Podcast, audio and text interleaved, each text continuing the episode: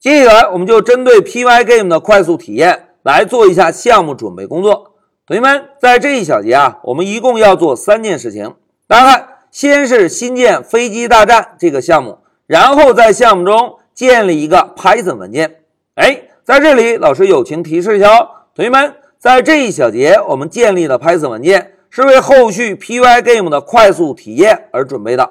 在这一小节，我们只是新建一个空的 Python 文件。而不会编写任何的代码，然后再来看第三步，导入游戏的素材图片。哎，所谓素材图片啊，就是飞机大战这个游戏中使用的飞机图片、子弹图片或者背景图片等等等等。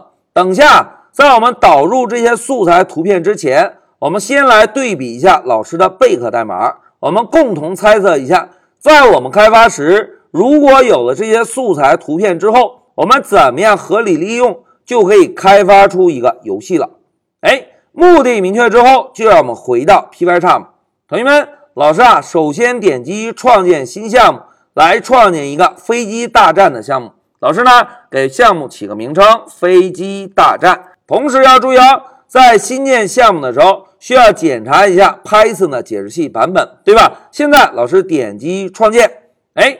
Pycharm 帮我们建立了一个飞机大战的项目。现在我们啊，先来建立一个空白的 Python 文件。老师呢，选中 Python file，同时给文件起一个名字“黑马零一”，然后呢，Pygame 入门。现在回车，哎，一个空的 Python 文件建立完成。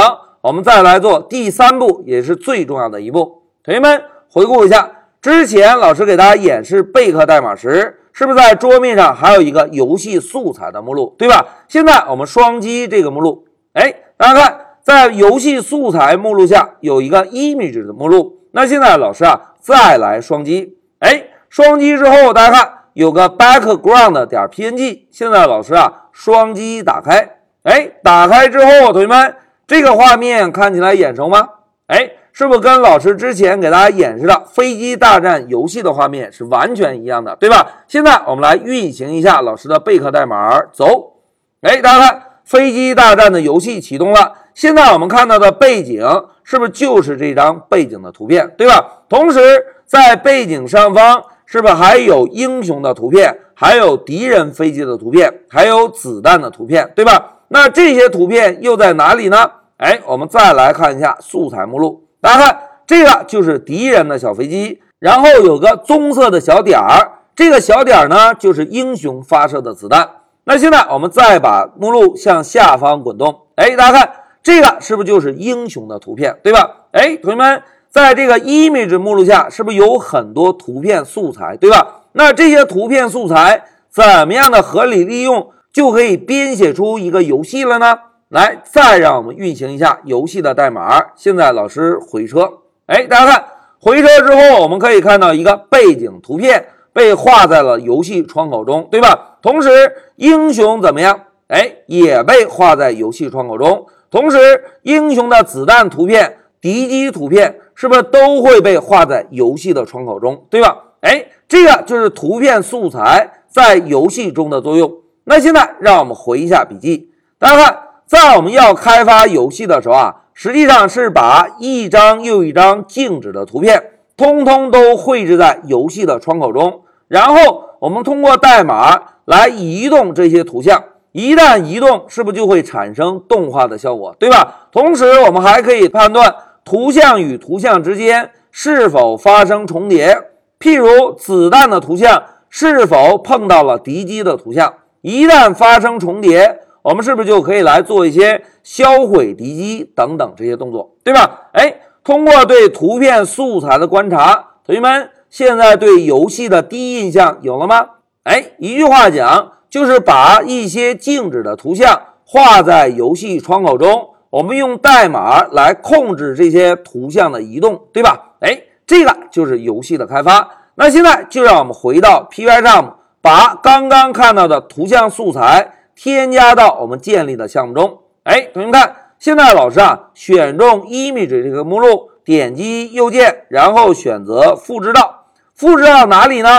哎，我们就把它复制到桌面上飞机大战这个项目中。现在老师啊，点击选择，哎，复制完成。我们回到 Pycharm 来确认一下。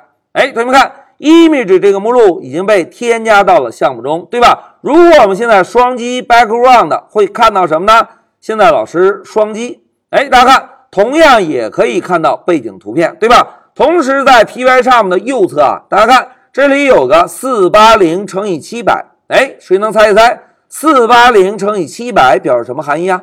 哎，同学们都很机智，四八零就是图像的宽度，七百就是图像的高度，对吧？好，讲到这里，让我们回到笔记。同学们，在这一小节，老师啊就针对 Pygame 的快速体验做了一下项目的准备工作。在这一小节，我们新建了飞机大战的项目，并且准备了一个空白的 Python 文件，对吧？同时，在导入游戏素材图片时，我们还共同分析了一下，在程序中怎么样利用这些图片，就可以开发出游戏了。通过分析，我们对游戏已经有了一个第一印象，对吧？一句话讲，把一些静止的图像画在游戏的窗口中，然后通过代码来移动这些图像，就可以开发出一个简单的游戏了。